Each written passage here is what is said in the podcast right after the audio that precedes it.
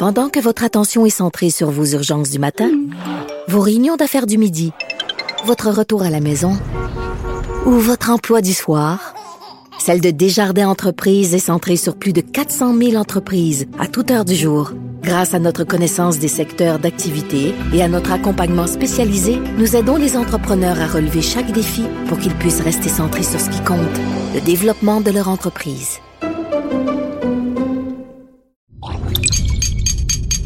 Radio. Bonjour tout le monde, bienvenue à Deux filles en quarantaine. J'espère que vous profitez des grands espaces, que vous pouvez aller dehors. Moi, j'ai fait du kayak ce week-end. Ah, ça m'a vraiment fait du bien de voir la nature, de me sentir libre parce que je trouve que c'est ça qui est un peu difficile présentement on peut pas tout faire. Avec des fois, on a l'impression d'être brimé dans notre propre liberté. Mais là, j'ai pas eu ce, ce, ce feeling-là tout euh, le week-end dernier. Puis là, on commence avec un journaliste que je connais depuis longtemps. Puis mon Dieu que je le trouve bon. Je trouve qu'il rapporte bien l'information. Il nous la raconte aussi.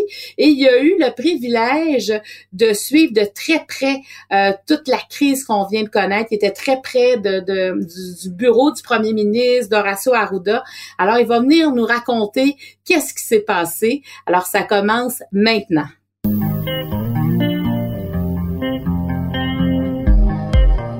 Pour vous accompagner pendant votre confinement, voici deux filles en quarantaine.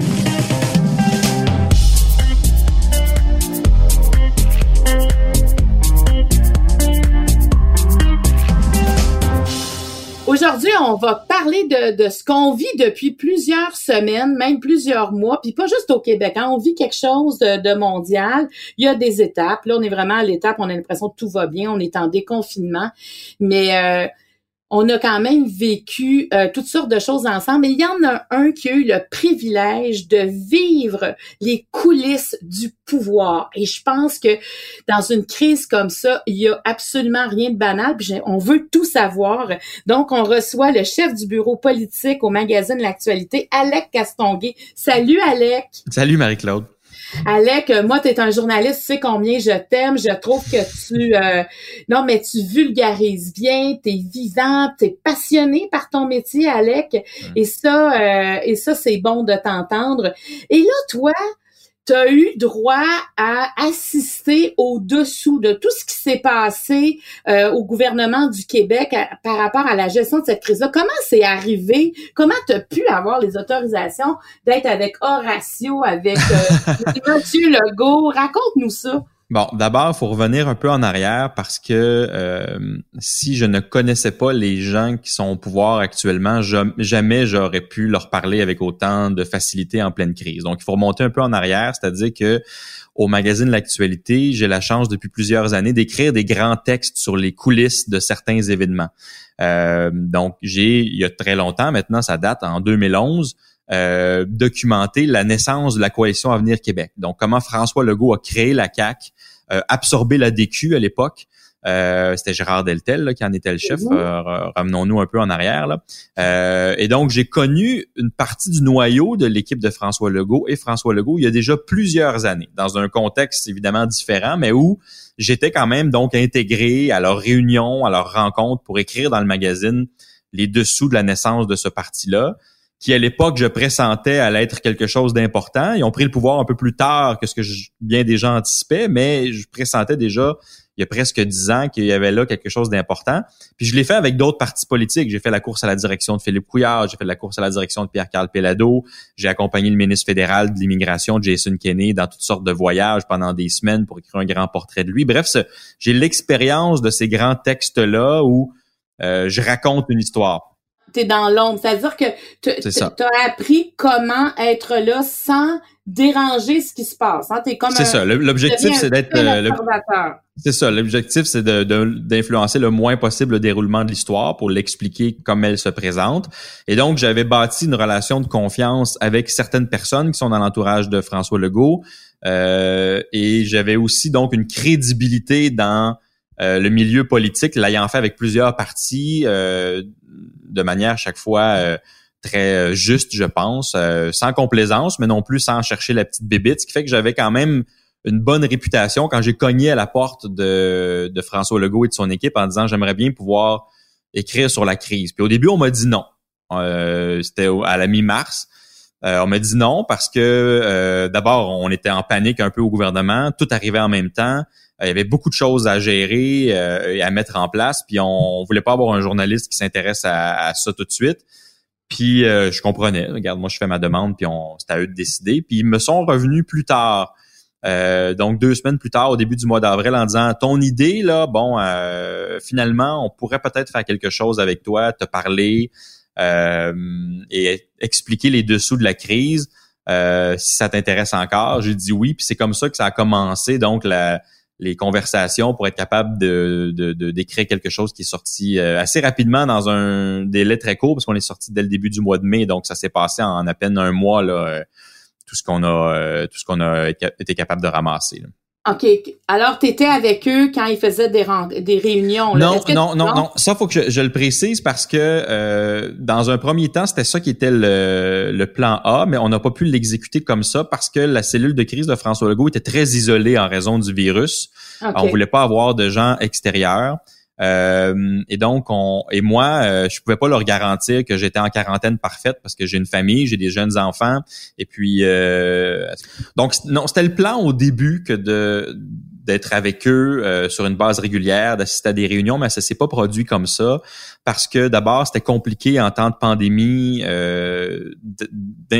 d'ajouter quelqu'un dans la cellule de crise qui venait de l'extérieur, donc qui avait eu des contacts aussi en, parce que je, j'ai une famille, là, des jeunes enfants, donc je vais à l'épicerie, je suis à Montréal, eux sont à Québec. Je pouvais pas leur garantir d'être en quarantaine parfaite puis passer là, des semaines et des semaines avec eux, là, ce qui aurait été obligatoire pour être certain qu'il n'y ait pas de, de contamination de l'extérieur autour du premier ministre. Donc, ça fonctionnait pas au début.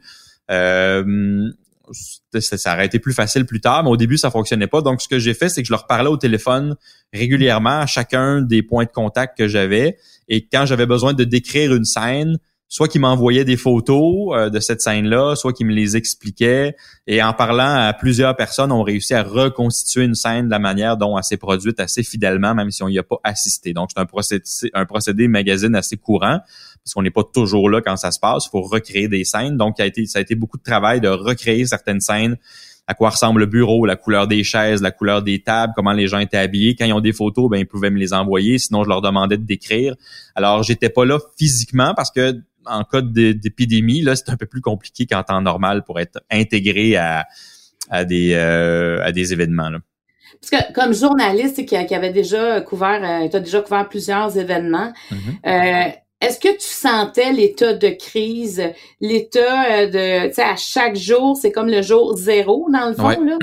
Oui, absolument, parce que euh, seul, même dans la manière de travailler, c'était très particulier parce que euh, fallait leur parler à des heures complètement démentes là, parce que eux ils gèrent la crise dans la journée là. C'est pas comme si tu pouvais soudainement prendre une heure du temps au chef de cabinet de François Legault en plein milieu de la journée là. Fait je me retrouvais à leur parler des fois très très tard le soir. Euh, je me souviens d'une conversation là où euh, j'étais avec le chef de cabinet Daniel Mécan, Jonathan Valois, puis il était 10 heures le soir, puis il se faisait chauffer son souper au micro-ondes en revenant à son appartement, puis moi j'étais assis euh, en indien sur euh, le lit de ma chambre, euh, parler pas trop fort pour pas déranger mes filles qui dormaient à 22 heures le soir. Et donc, ça, ça fait des, des heures un peu folles. Puis donc, on le sent que c'est une situation complètement exceptionnelle par rapport à d'habitude. Puis la, ne serait-ce que le déroulement des événements, il y avait tellement de choses qui se bousculaient là, que, que tu le sens dans leur ton de voix, dans la manière dont ils t'expliquent, que c'est complètement, complètement hors norme ce qui se produit. Là.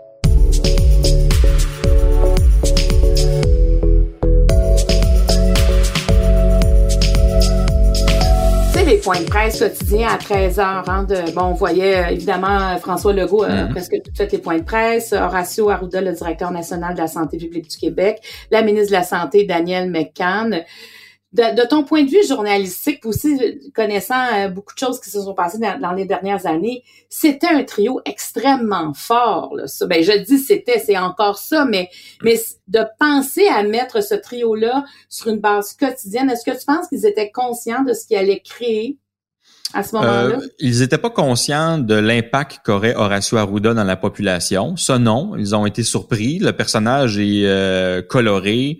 Euh, et donc, les gens s'attachent à des personnages comme ceux-là. Au Québec, on a un côté très émotif. Hein? On, on aime rapidement quand on aime. Et puis, euh, Horacio Arruda avait ce côté-là un peu, euh, oui, un scientifique, mais avec un côté très authentique, très franc. Euh, il, il mimait quand il fallait écraser la courbe, là, puis il se tapait les mains, puis il parlait de ses tartelettes portugaises, puis il parle de, il parle à ses enfants en direct à la télé en disant je m'ennuie de vous, puis là il, il, écrase une petite larme au coin de l'œil parce que c'est un émotif. Bon, ça, on, ça, on le savait pas au bureau du premier ministre. Ce qu'on savait, c'était que le procédé que Lucien Bouchard avait mis en place lors de la crise du verglas de 98 avait été très efficace.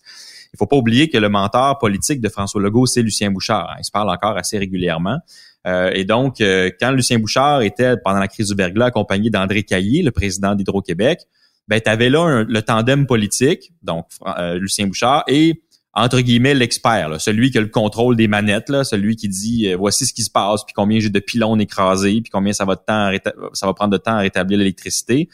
Donc ça, ça va être un tandem très efficace. Et on aurait tenté de le reproduire avec un François Legault, donc celui qui prend les décisions, appuyé par celui qui conseille euh, François Legault pour les prendre, ces décisions-là, donc la santé publique, et celle qui opère le réseau de la santé, qui est aux premières lignes, qui est, qui est, qui est Daniel Mécan. Donc, c'était difficile de faire mieux. Tu avais l'opératrice, euh, le scientifique et le décideur sur la même scène. Et donc, il y avait réponse à peu près toutes les questions. Euh, la crédibilité était très forte. Et donc, le, le, le ce qu'on a appris de la crise du verglas dans les milieux politiques et particulièrement euh, autour de Lucien Bouchard à l'époque, donc François Legault, euh, a beaucoup servi à mettre en place cette dynamique-là au tout début de la crise. Puis ça les a effectivement bien servi parce que la popularité de François Legault a été pendant plusieurs semaines la plus importante au pays. Là. Aucun autre premier ministre du Québec ou du Canada, pardon, avait ce type de popularité-là. Le plus de 95% des gens étaient satisfaits de la gestion de crise.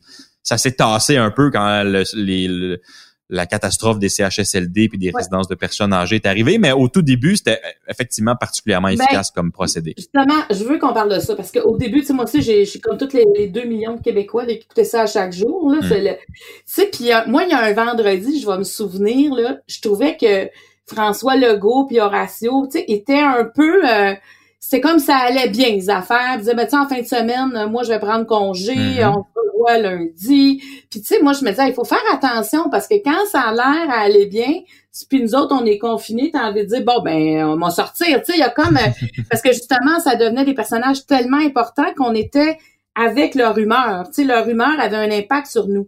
Et pourtant, le lendemain, je me souviens, c'était un samedi, François Legault, on annonce que finalement il sera au point de presse. Moi, je pense que c'est pour dire ailleurs, j'étais comme trop de bonne humeur, peut-être j'ai pas donné les bons signaux, et c'est pas ça. Et là, il y a eu, ça a été tout un tournant là dans, dans cette crise-là. Il me semble que c'est le 10 avril. Hein? Est-ce que c'est le vendredi 10 avril puis le samedi 11 avril, effectivement. c'est le 11 avril qu'on a eu, on a eu l'annonce officielle. Oui, et, honnêtement, euh, moi, je pensais que qu'il revenait François Legault ce samedi-là. Effectivement, il devait être en congé. Ça devait être Geneviève Guilbeault qui le remplace.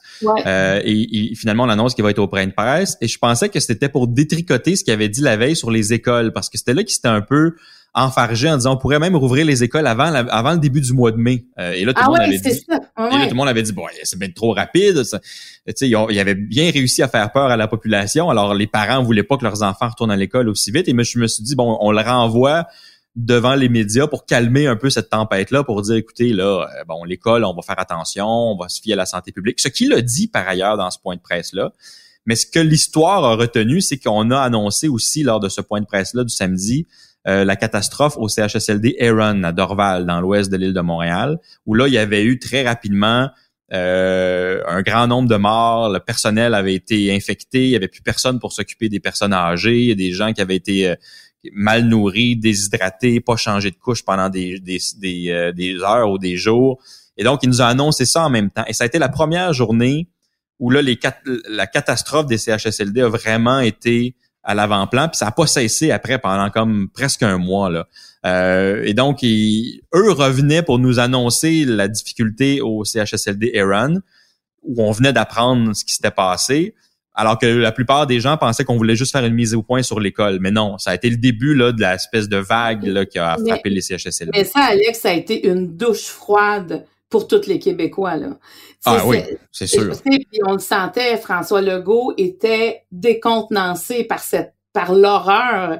Tu sais, puis tu sais quand t'es premier ministre, tu te dis ok ben ça sera probablement pas le seul endroit parce que l'état des CHSLD tout le monde dans la classe politique savait que ça marchait pas les CHSLD. Mm. Là, c'est sûr que c'est particulier parce que même le personnel a fui euh, le Santé On était, c'était autre chose là. Mais je pense pas qu'on s'attendait à ce que ça soit euh, si dur et si long parce que ce, ce, qui, ce qui a décontenancé le bureau du premier ministre, c'est le fait qu'il l'apprenne aussi tard, parce que ça faisait presque dix jours que le feu était pris dans ce CHSLD-là. Euh, et donc, on, avant que l'information remonte jusqu'en haut, ça a pris beaucoup de temps et c'est ça qui a vraiment. comment, comment on explique que l'information prenne autant de temps? Tu sais, c'est un coup de téléphone, là, ça, là? Ouais, mais bon, euh, là, on est à la fin du mois de mars. Ça fait à peine une dizaine de jours, deux semaines qu'on est dans la crise. Puis la structure à Montréal est, est assez lourde. D'abord, c'est un CHSLD privé. Euh, donc, il n'y a pas normalement de lien particulier avec euh, le système de santé aussi étroit qu'un CHSLD public. Donc, le, le CIUS de l'ouest de l'île de Montréal n'a pas autorité sur ce CHSLD-là normalement. Donc, avant que les, les, gestionnaires du CHSLD fassent appel à, euh, au réseau public de la santé, ça, il y avait déjà plusieurs jours de dégradation. Après ça, le, le le CIUS a tenté de régler le problème lui-même sans trop euh, alerter le reste du réseau de la santé.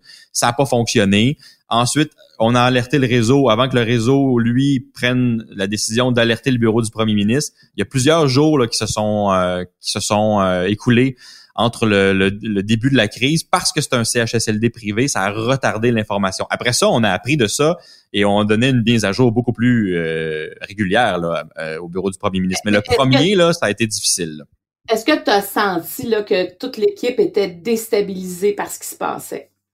Ben, au, début, on, je pense que pendant la, mettons, les deux premiers jours, on pensait que c'était une exception et qu'on aurait, oui, des difficultés dans certains CHSLD privés, euh, étant donné justement le lien un peu plus ténu avec le réseau de la santé publique, donc moins de supervision.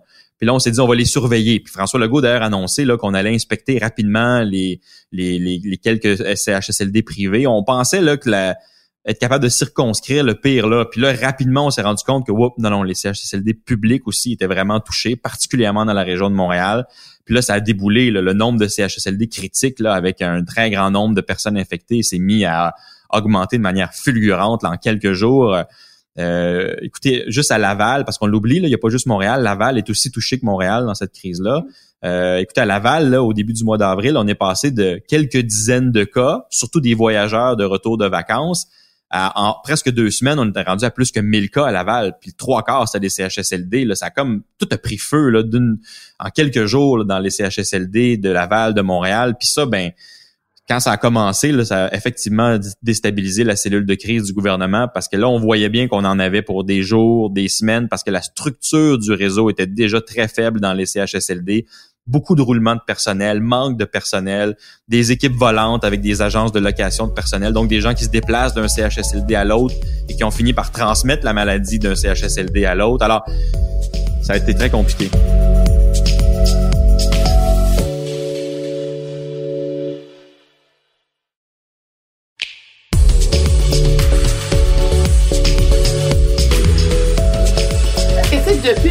Moi, je me souviens, là, quand ça a commencé en Chine, ben, quand on, a, on l'a su, parce qu'on l'a pas su au moment où ça a commencé, là. Mais c'était clair, on nous disait, ce virus-là, ça attaque les personnes âgées. Tu sais, moi, je me souviens, la première affaire que j'ai entendue, c'est comme les personnes âgées, les personnes âgées. Et pourtant, au Québec, là, c'est une affaire qu'on sait bien, c'est que les CHSLD, là, mm. évidemment, c'est pas des gens qui sont, c'est pas des gens qui sont en santé, qui sont là, c'est... Pendant que votre attention est centrée sur vos urgences du matin, vos réunions d'affaires du midi, votre retour à la maison ou votre emploi du soir, celle de Desjardins Entreprises est centrée sur plus de 400 000 entreprises à toute heure du jour. Grâce à notre connaissance des secteurs d'activité et à notre accompagnement spécialisé, nous aidons les entrepreneurs à relever chaque défi pour qu'ils puissent rester centrés sur ce qui compte, le développement de leur entreprise. Euh, c'est un lieu qui prend, ça prend beaucoup de soins. On sait qu'il manque de personnel. En plus, avec le virus, on sait que c'est la, la, clientèle qui est, la, vulnérable. Est-ce que tu penses qu'on aurait dû faire plus de choses avant? Est-ce que tu penses qu'on aurait dû empêcher les employés de se promener d'un centre à l'autre, même d'un département à l'autre à la limite? On aurait certainement pu euh, être plus efficace pour prévenir les infections, mais il faut savoir que dans chacun des CIS et des CIUS, les structures qui gèrent les, hôpitaux, les CHSLD, les CLSC, on a un réseau très hospitalo-centriste. Et donc, les, les, équipes de prévention des infections sont beaucoup occupées généralement avec les hôpitaux là, pour prévenir les, euh, la, bactérie, c'est difficile, les, les, les éclosions dans certains départements. Et donc, on on, on intervient pas tant que ça dans les CHSLD en réalité. Et oui, on savait que ça touchait davantage les personnes âgées. Euh, on l'a su là euh, quand c'est devenu un peu plus clair vers la fin janvier, début février. Mais, mais on n'a pas tant que ça porté attention sur ces réseaux-là de, de, de, personnes âgées parce que ailleurs, c'est pas ce qui a été touché le plus fortement. Et ça, c'est pour des raisons tout à fait culturelles. En Chine et en Italie, par exemple, les personnes âgées ne vivent pas dans des centres regroupés comme les CHSLD. Ils vivent beaucoup encore avec leur propre famille.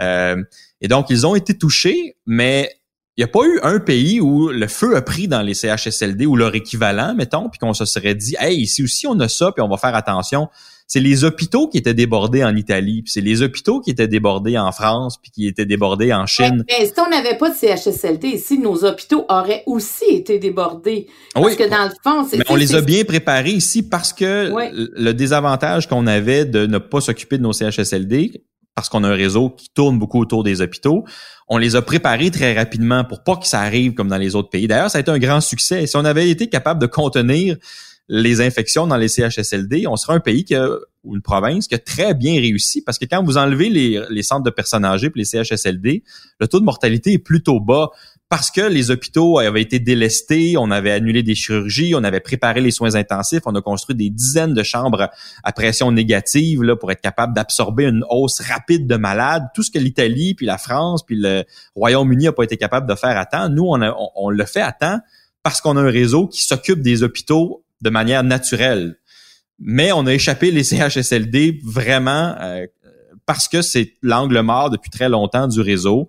Alors, ce qu'on a bien réussi avec les hôpitaux, on l'a mal réussi avec les CHSLD. Qu'est-ce que, que ça te fait d'entendre? Moi, ça m'a, en tout cas, tu sais, quand François Legault a dit, j'en prends l'entière responsabilité de cette crise-là qui est en train de se passer. Je pense qu'il avait pas envie d'avoir une guerre politique. C'est lui, c'est elle. Peut-être que ça, ça viendra. Mais moi, j'ai vraiment entendu un homme d'État cette journée-là.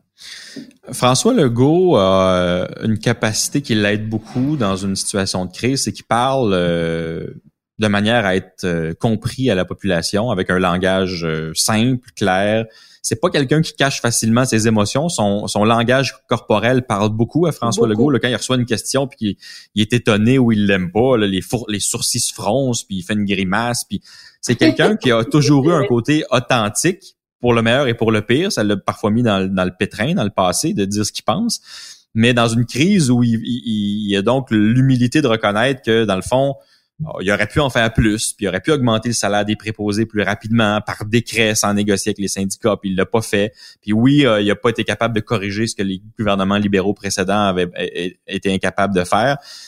Le, le, Québécois moyen et son fond judéo-chrétien apprécie quand quelqu'un a de l'humilité et s'excuse. On est, on est un peuple qui, en général, s'excuse facilement quand quelque chose va pas bien.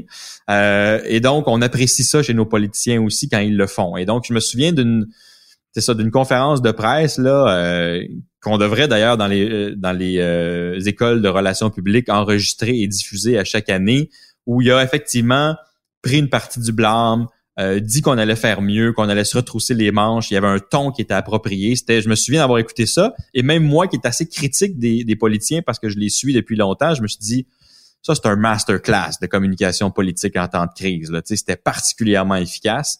Et ça a fait beaucoup diminuer la pression après, pendant au moins les, les, semaines qui ont suivi, euh, avant que la pression recommence, et ça c'est normal. Euh, mais c'était au milieu du mois d'avril, juste après l'éclatement des CHSLD, quelques jours plus tard, puis je me souviens que ça a été effectivement euh, un, un moment où François Legault a bien, bien communiqué son, son, propre désarroi à la population, puis tout le monde s'est un peu rendu compte que, ben dans le fond, les solutions étaient pas si simples que ça. Non, exactement. Puis, tu sais, c'est comme si la COVID, moi, j'ai l'impression qu'on a, on a ouvert quelque chose, qu'on a vu du monde les culottes à terre, tu sais, dans les CHSLD.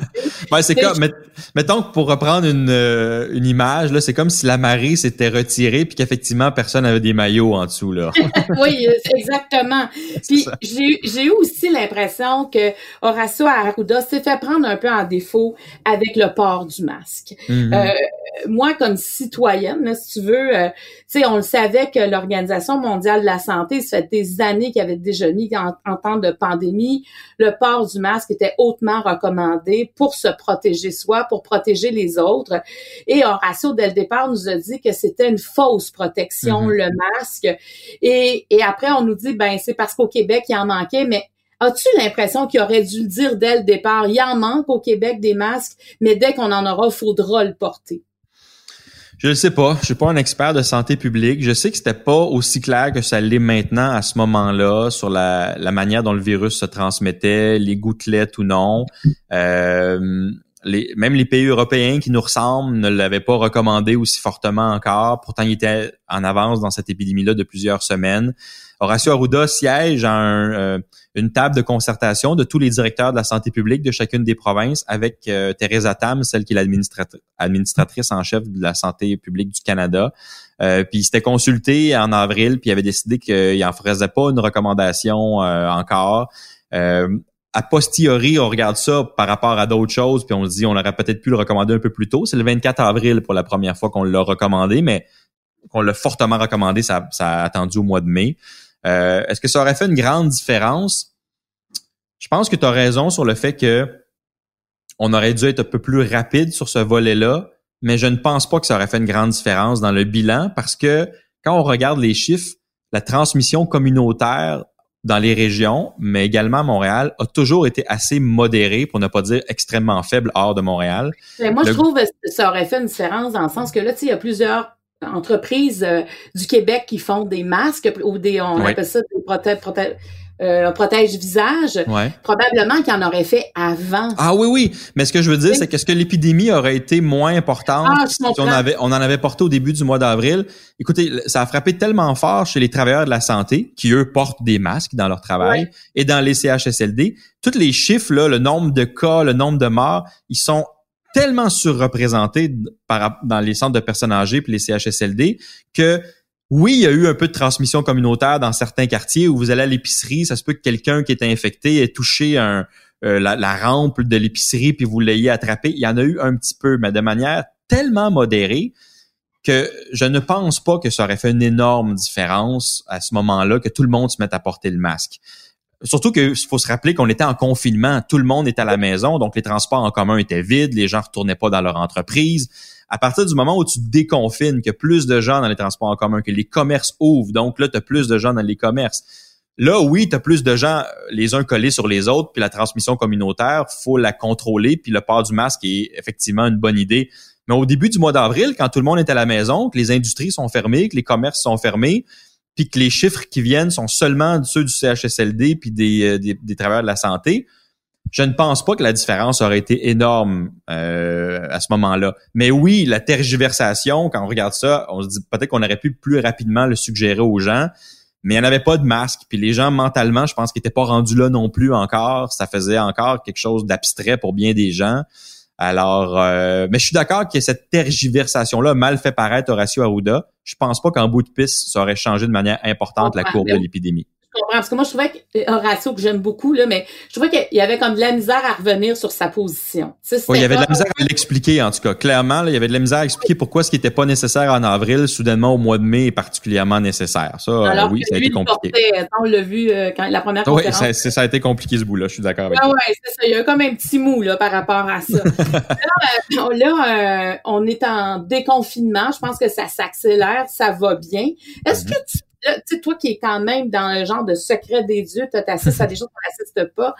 Est-ce que tu penses que là, on se prépare sérieusement pour une deuxième vague, si jamais il y a une deuxième vague de, COVID? Moi, je pense que d'abord, il va y en avoir une parce que les échos que j'en ai au gouvernement, c'est qu'on s'attend à ce qu'il y en ait une. Donc, on met toujours le si parce qu'on veut être positif et optimiste. Moi, je pense qu'il va y en avoir une. Probablement pas de la même ampleur que la première parce qu'il y a quand même bien des gens qui vont avoir été immunisés naturellement parce qu'ils l'ont attrapé, notamment dans le réseau de la santé le, le, mauvais côté euh, de, du printemps qu'on a passé pourrait se transformer en bon côté à l'automne, c'est qu'on a tellement de gens dans le réseau de la santé qui l'ont déjà attrapé que eux ils vont pas l'attraper une deuxième fois. Donc on devrait peut-être avoir moins d'absence dans le réseau de la santé lorsque ça va arriver. Mais je pense que ça va arriver probablement à l'automne parce qu'il semble les études là, qui sortent montrent que le coronavirus euh, a un comportement qui ressemble quand même aux autres euh, coronavirus et donc à la grippe aussi, c'est-à-dire que les températures chaudes et humides ralentissent la transmission. Puis quand il se remet à faire froid, euh, donc la transmission réaugmente. Fait que je pense qu'une deuxième vague à l'automne est fort possible, peut-être moins importante que celle-ci. Et oui, on se prépare parce qu'on on a l'impression que c'est inévitable du côté du gouvernement. Donc, on a certains domaines qu'on a identifiés où il faut pas se faire prendre euh, comme ça a été le cas ce printemps. Il euh, faut qu'on ait suffisamment, par exemple, de médicaments, de sédatifs lorsqu'on endort les gens parce qu'il faut les intuber. Euh, on a été très serré dans les médicaments là, à un moment donné en avril. Ça, faut en commander de larges quantités. Les gants, les blouses, les masques, ça, les commandes sont sont partis depuis longtemps, puis on va en recevoir des millions et des millions d'ici l'automne. Tous les pays font ça, fait que ça veut pas dire que c'est simple, mais au moins on a un peu de temps. Et on a dédié une équipe à la préparation des CHSLD. On a quelqu'un en, en, en charge de, de monter des équipes de à l'interne, on les appelle les SWAT teams, des équipes de choc probablement en français, qui vont pouvoir se promener d'un établissement à l'autre, les sécuriser, prévenir les infections. Euh, et donc, on est en train de monter ces équipes-là pour être capable de protéger les endroits plus vulnérables advenant une deuxième vague. Donc, on se prépare. Euh, ça, c'est assez évident, mais on ne sait pas de quelle ampleur va être cette vague-là. Et euh, moi, je m'attends à ce que s'il y a une deuxième vague importante, ce soit probablement autour du mois d'octobre et de novembre. Mais ce qui va compliquer la vie du réseau de la santé, c'est qu'on va avoir la grippe saisonnière en même temps, qui ont les mêmes symptômes que la grippe, que le, COVID. Et donc, comment tu fais pour est-ce que est-ce que la moitié du Québec va se ramasser à la maison dès qu'ils ont le moindre symptôme? Tu sais, pour la gestion des entreprises, des écoles, des services de garde. Moi, j'ai deux, j'ai deux filles là en service de garde. Bon, la plus vieille va aller à la maternelle en septembre, mais je vais en avoir une autre. S'ils me disent que je peux plus envoyer ma fille dès que le nez coule, là, aussi bien la garder à la maison pendant un an, là, la garderie, là, ils sont, sont malades constamment. Oui, c'est pendant 10 jours, faut que tu la gardes à la maison, là. Tu sais, c'est pas 24 heures, là. Ben non, c'est ça. Alors là, il va falloir donc qu'il y ait un nombre extrêmement élevé de tests pour être capable de séparer ceux qui ont la maladie de ceux qui ont la grippe saisonnière. Euh, justement pour pas que tu aies tout le monde en quarantaine constamment. Là. Euh, alors pour le réseau, ça va être un méchant défi. Là. Ça veut dire qu'il faut vacciner euh, les gens pour la grippe plus que les années passées pour l'influenza, espérer que notre vaccin fonctionne parce qu'il y a des années où on n'a pas la bonne souche puis le vaccin est moins efficace. Espérer que ce soit une année où on se trompe pas pour au moins éliminer une partie des gens qui vont être là, euh, normalement avec la grippe. Ensuite, tester, tester énormément pour pas qu'il y ait des entreprises qui ferment constamment, puis des écoles, puis des services de garde parce que tu as quelqu'un qui a finalement toussé, mais c'était une grippe normale. Ah non, l'automne s'annonce comme un moyen casse-tête, je pense, pour le réseau de la santé.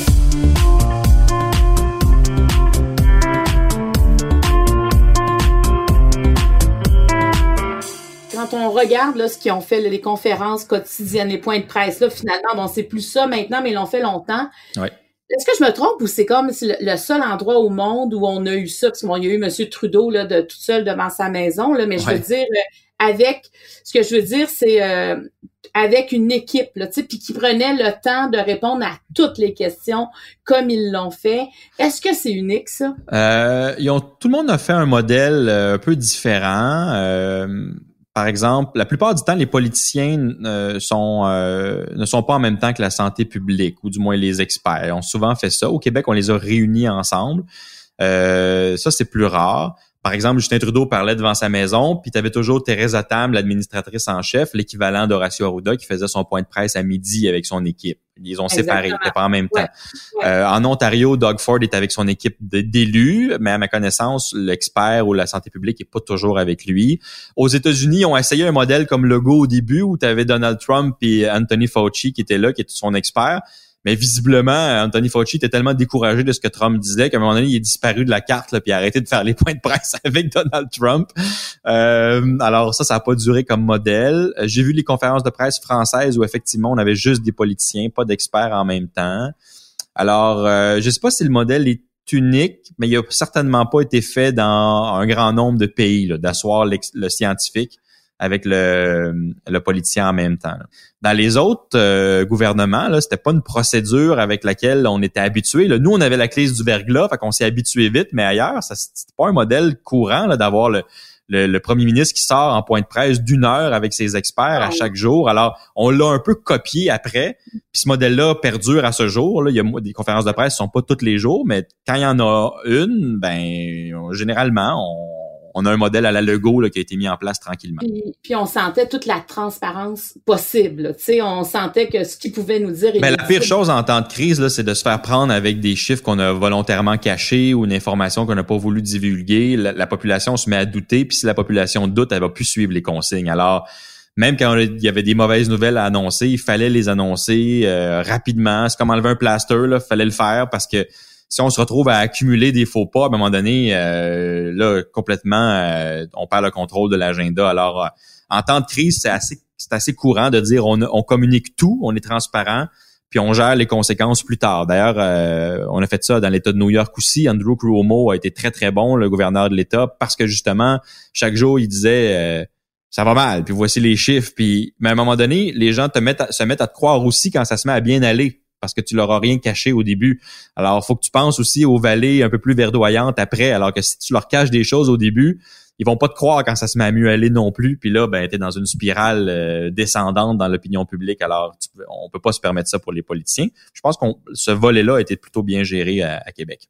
En terminant, Alec Castonguay, dis-moi, qu'est-ce qui t'a marqué le plus dans Je sais que c'est pas terminé, tu poursuis encore euh, ce, que tu fais avec eux, tu les observes encore de près, mais quand même, dans toute ta carrière de journaliste, quand tu as, eu cette, ce privilège-là d'être aux premières loges, qu'est-ce que tu retiens de tout ça jusqu'à maintenant? Mon Dieu, c'est une bonne question. Tu la première qui me la pose. Alors, euh, écoute, il s'est passé tellement de choses en peu de temps. J'ai l'impression que en deux mois et demi, là, on, a comme fait une année là, de, de nouvelles. Euh, J'essaie de me rappeler quand je suis allé à la fin du mois de février avec mes filles puis ma blonde dans un tout inclus, puis ça me semble tellement loin. en vacances, il me semble que la vie d'avant, hein? Ah ouais, la vie d'avant. Fait que c'est tellement passé de choses. Euh, identifier un moment précis, mais c'est certain que la, la, la rapidité d'action, la surprise du gouvernement d'apprendre euh, le 9 mars par Horacio Arruda que la catastrophe sanitaire est à nos portes et qu'il faut agir extrêmement rapidement. Donc, 9 mars. Le 10 mars, le budget est présenté. Euh, on est déjà en train de préparer la cellule de crise au gouvernement, même si personne euh, ne le sait. Puis dès le 12 mars, on annonce les premières restrictions. C'était la fin des premiers rassemblements de 250 personnes ou plus. Donc, le Canadien devait jouer à huis clos ce soir-là s'il avait, il allait de l'avant. Et là, on était un peu saisi. Puis le 13 mars, tout de suite, les écoles ferment l'écart, le, peu de temps qui s'écoule entre le 9 mars puis le 12 mars en, termes politiques, trois jours, c'est fulgurant. Là. Euh, moi, je me souviens pas d'un gouvernement qui a été capable de. D'ailleurs, ça a créé beaucoup de, de, brouhaha dans ma chaîne étatique. Là. On, on apprenait, les fonctionnaires apprenaient les choses à mesure en écoutant les conférences de presse comme nous. Les personnes étaient prêtes à chacune des annonces. Fallait aller extrêmement rapidement. Ça, honnêtement, je, me souviens pas d'avoir déjà vu ça. Je me souviens pas que ce soit quelque chose qui ait même jamais été envisagé comme possible de fermer, euh, commencer à fermer le Québec entre j'apprends une nouvelle et deux jours plus tard, avec un budget entre les deux, je commence à agir. C'est extrêmement rapide. Ça, j'avoue que je suis encore étonné.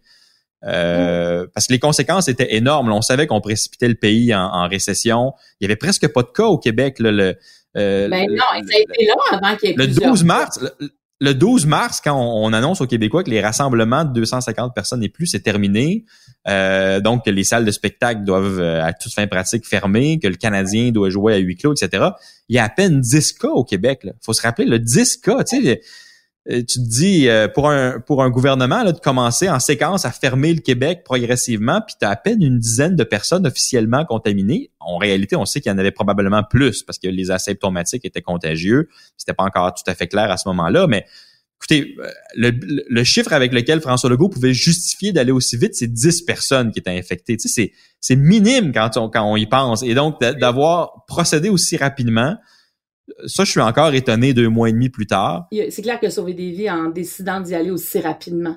Je pense que oui, parce que probablement que le réseau de la santé, même s'il était en train de se transformer à ce moment-là, euh, aurait probablement été submergé, euh, du moins dans la région de Montréal. Peut-être pas ailleurs, mais la région de Montréal a été un cas très particulier.